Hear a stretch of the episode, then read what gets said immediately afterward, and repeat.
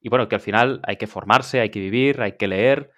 Quizás no formarse de forma arreglada, ¿no? La vida puede enseñarte mucho, más que una clase magistral. O sea, al final hay que tener calle.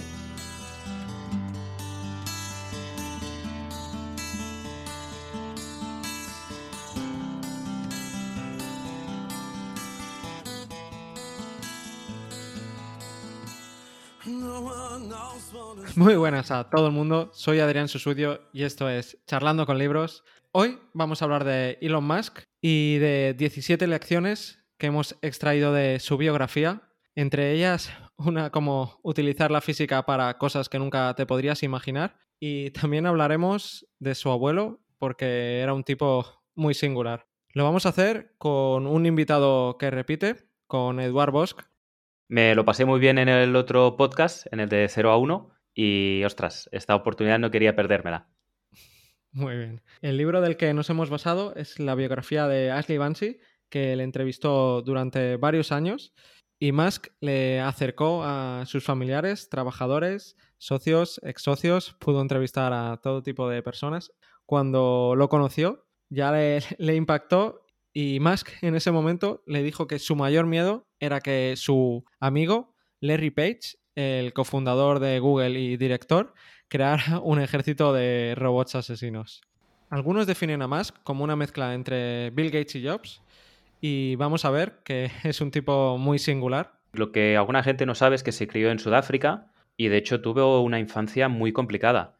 Tuvo episodios de bullying, tenía problemas en casa, uh, eso seguramente le unió muchísimo a su hermano, que es una cosa que se va viendo durante el libro que su, apoyo estaba ahí. Y también se ve, ¿no? Toda su devoción por la ciencia, la lectura, su capacidad de memoria fotográfica. Y a sus 12, 13 años, de hecho, ya sacó su primer juego de ordenador, por el cual le pagaron unos 500 dólares. Y vamos a empezar ya de lleno en las lecciones.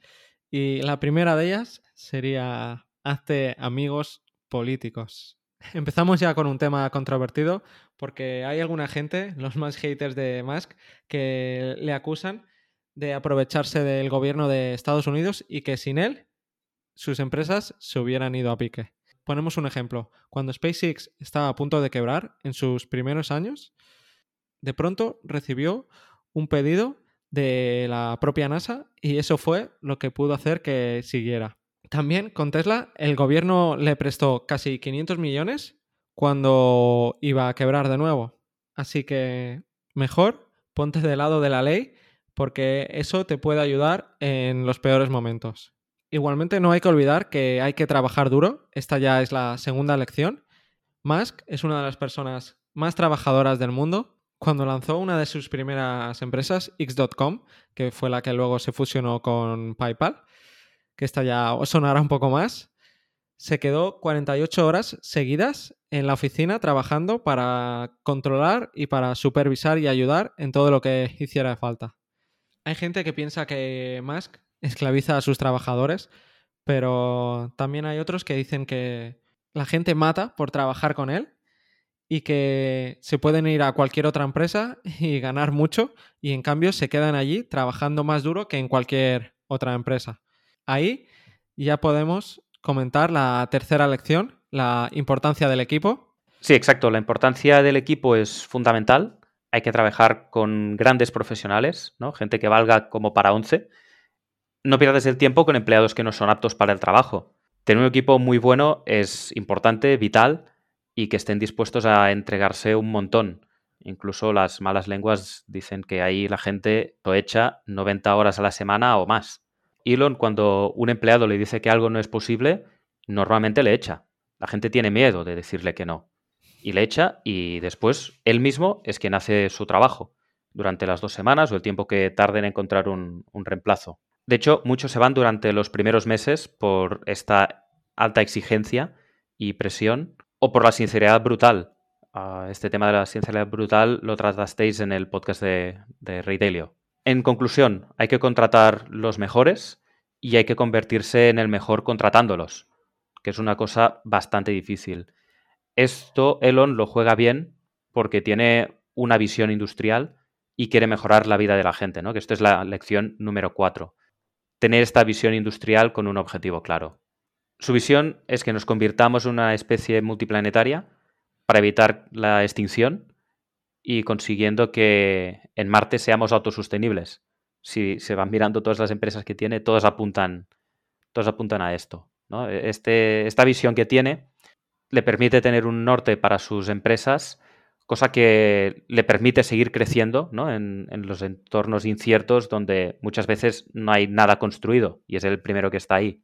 Y esto atrae a los mejores profesionales del sector. La gente quiere trabajar para cosas que sean importantes, que tengan un impacto en el mundo y de hecho, incluso por este propio motivo, Elon no se dedicó a los videojuegos, que le encantaban, pero como no tiene un gran impacto en el mundo real, decidió no, meterse, no meterse en eso. Ah, también siempre recalca ¿no? que desde adolescente ya le gustaba el tema de la energía verde, los coches eléctricos, el espacio. Todas estas empresas que ha montado Musk las ha hecho en Estados Unidos. Es decir, aparte de montarlas, también tiene las fábricas allí. Y vamos ya con la quinta lección, que es crea y fabrica en cualquier lugar. No importa si es Estados Unidos, si en todo tu sector se han ido a otros países, si ya no fabrican allí, porque es posible fabricar en uno de los países más caros del mundo. ¿Y qué consiguió Elon? Que fabricando en Estados Unidos, sus cohetes de SpaceX sean muchísimo más baratos que cualquier otro de la competencia. Una de las formas que tuvo de conseguir esto es aprovechar una gran crisis que tuvo Toyota porque en 2010 tuvo que cerrar su planta de Estados Unidos y a Tesla se le abrieron las puertas porque tenía una planta casi nueva y la consiguieron a cambio de que Toyota tuviera el 2,5% de acciones de Tesla. Así que en ese momento, cuando Tesla aún no era nada, le salió casi gratis. Y otra lección que hoy en día no está nada de moda es la de ten más hijos. Elon tiene ocho hijos actualmente, en 2022, porque a saber en los próximos años cuántos hijos tiene, porque hace poco tuvo su octavo hijo, y es que él cree que las personas inteligentes tienen que, como mínimo, igualar su número. Es que hay claramente una correlación negativa entre tener hijos y la riqueza, y Elon teme que el escenario apocalíptico que aparece en la película de Idiocracia se haga realidad en algún punto. Sí, y esto nos lleva a la lección 7, que es bajar las cosas a sus principios básicos, ¿no? Supongo que cuando Elon estaba pensando en tener 7, 8 o vete tú a saber cuántos hijos, los redujo a los principios básicos y ahí tomó su decisión. Cuando le plantean en el trabajo un problema, él siempre dice, redúcelo a la física, ¿no? Al final es esto, irse a los principios básicos, que es una cosa que podemos aplicar en el día a día para casi todo. Es que entender las cosas, lo que hay detrás, ¿no? Los principios físicos, en el caso de lo que dice Elon, te permite ver las cosas de otra forma, te permite romper con convencionalismos y entender el porqué real de las cosas. Es una cosa que, por ejemplo, yo siempre he aplicado en mi trabajo, cuando sale un problema, un reto, una idea, y, le digo al equipo, vayamos a diseccionar la idea y entenderla en detalle. ¿no? No, no me hables de la superficie, de lo que has visto, háblame del sentido físico, de lo que hay dentro. Hay que entender las cosas desde la base y después ya podemos subir y jugamos a lo que sea. Y esta forma de plantearse la resolución de problemas, ¿no? bajándolo todo a principios básicos, es súper útil ¿no? en casos como el que vemos en la lección número 8, que dice, la mejor forma de apoderarse de un mercado es entenderlo desde la base y reconstruirlo con el objetivo de mejorarlo. Para hacer esto es necesario entenderlo muy bien, ¿vale? Y ahí viene lo de poderlo romper a principios básicos y la combinación de todos estos principios físicos, de mercado, tecnológicos y la visión de negocio es algo que te permite sacar ideas nuevas y que se puedan comer el mercado, el sector en el que estás compitiendo. Y ahí Elon tiene un talento natural. Lo podemos ver en el caso de SpaceX, que lo que buscó es mejorar la eficiencia del, sector aeroespacial. Un sector que no se había mejorado durante 50 años. Lo que detectó Elon es que, claro, si tú lanzas un cohete al espacio y cada vez que lanzas un cohete desechas medio cohete por el camino, cada viaje que haces te sale muy caro. Su objetivo fue, pues hay que reaprovechar la mayor parte de materiales posibles. Y ahí es donde encontró su ventaja competitiva, se ha centrado en eso y por eso está siendo una empresa tan prometedora. Fue la primera empresa del mundo que consiguió reutilizar los cohetes. Pero aquí hay que decir que Elon suele prometer muchas cosas y luego cumplir pocas, sobre todo en fechas de entrega. Esta sería la lección número 9. Promete lo que sea, si hace falta, aunque luego no lo puedas cumplir. Lo que se dice fake it until you make it. A Elon se le conoce por nunca acertar con las fechas de sus productos. Dijo que en 2025 estaríamos en Marte, ahora ya lo ha pasado en 2030 y en unos años veremos. Sin embargo, Elon es un experto en ver la realidad. Esta ya es la lección número 10, que dice así, ve la realidad y anticípate. Él aparte de siempre intentar ver la realidad, la intenta aceptar y es muy cabezón, pero a la vez sabe hacer los cambios cuando son necesarios y es un visionario. Por ejemplo, cuando no existía aún ni Google Maps, montó una empresa, su primera empresa, que hacía algo parecido. En el siglo pasado estamos hablando. Todo esto suena muy bonito y podemos pensar que siempre acierta, pero es otra de las claves, tanto de Elon, Jobs, Bezos, y es la lección número 11, esconde tus errores, minimízalos y agranda tus aciertos. Conocemos todos los aciertos de estos genios del siglo XXI, pero sus errores han pasado a un segundo plano y ellos se han convertido en unos expertos en esconderlos. Y aparte, ¿no? También estos genios son muy determinados y tienen pasión por lo que hacen, que esto es la lección número 12. Tener esta pasión y que realmente te guste lo que estás haciendo. Tesla tenía un problema y es que no había fabricantes de, baterías. En el sector de la automoción todo el mundo decía así, bueno, algún día tendremos que pasar al vehículo eléctrico, pero claro, las baterías son caras y no había fabricantes de baterías porque decían, claro, es que si no me pueden garantizar una compra mínima, no me merece la pena la inversión. Y aquí Elon fue totalmente determinado, no le tembló el pulso y dijo, pues si no hay fábricas de baterías, pues me monto yo la mía. Y así aparte le permitió ser el primero del mercado. Y con esto ha conseguido que actualmente las baterías de Tesla estén a años de innovación de los demás competidores. Esto nos lleva a la lección número 13, ¿no? que hay que saber identificar las oportunidades, que no es una cosa fácil. Y bueno, que al final hay que formarse, hay que vivir, hay que leer. Quizás no formarse de forma arreglada, ¿no? La vida puede enseñarte mucho, más que una clase magistral. O sea, al final hay que tener calle. Y, el balance. El balance es importante, ¿no? El balance entre lo reglado, lo no reglado, la experiencia. Y al final en la vida pasan muchos trenes.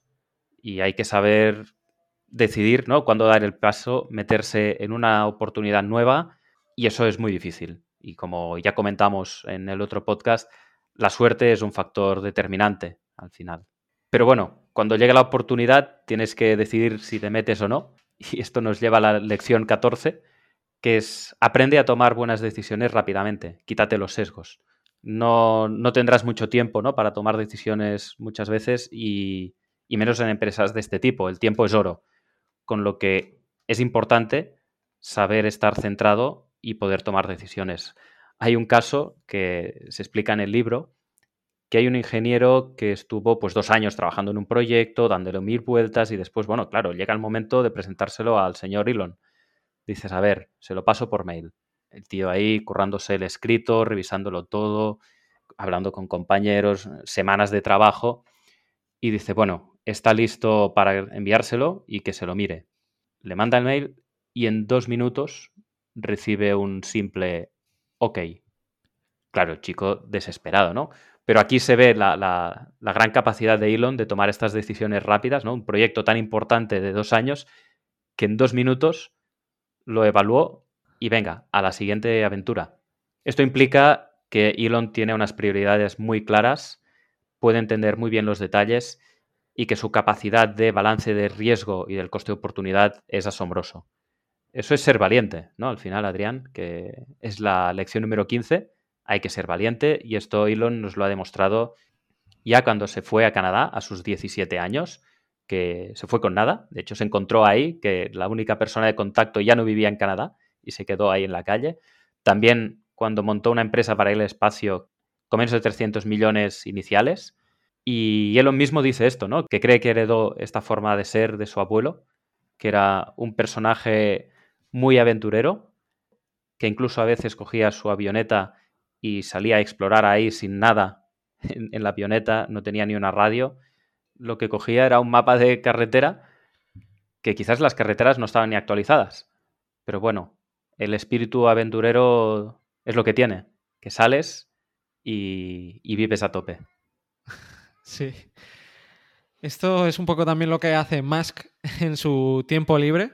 El poco que tiene lo, aprovecha al máximo. Esta sería ya la penúltima lección. Aprovecha todo el tiempo libre que tengas. Ha montado fiestas gigantes.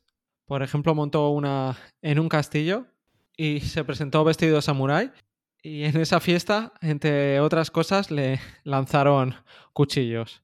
Y si nos vamos justo a su otra cara, la cara más tranquila, llegamos a la última lección, que es la de leer libros. Musk está obsesionado con la lectura, así de claro lo digo. Lo está desde niño, podía leer 10 horas al día, en un sábado se acababa dos libros y esto lo utilizó para fundar SpaceX. Él no sabía nada de cohetes, pero en unos meses se puso a leer los mejores libros de cohetes y pudo hacer una proyección y hablar con los ingenieros y expertos de tú a tú. Para él es tan importante el leer y el aprender que a sus hijos les deja jugar a videojuegos solo si pasan más tiempo leyendo que jugando a estos. Sí, estoy totalmente de acuerdo. Leer te puede cambiar la vida, es un hábito muy interesante, te puede llevar a mundos fascinantes y te puede traer muchísima información muy útil para tu vida, para tu trabajo. Sí, sí, o sea, es que los libros te pueden cambiar la vida. Ya lo vimos en el podcast de Will Smith, que también extrajimos 17 lecciones de vida, que fue un podcast que le gustó mucho a la gente. Y hasta aquí este podcast. Muchas gracias, Edu, por volver. Gracias a ti, me lo he pasado genial, leyendo, preparándolo y ahora charlando contigo.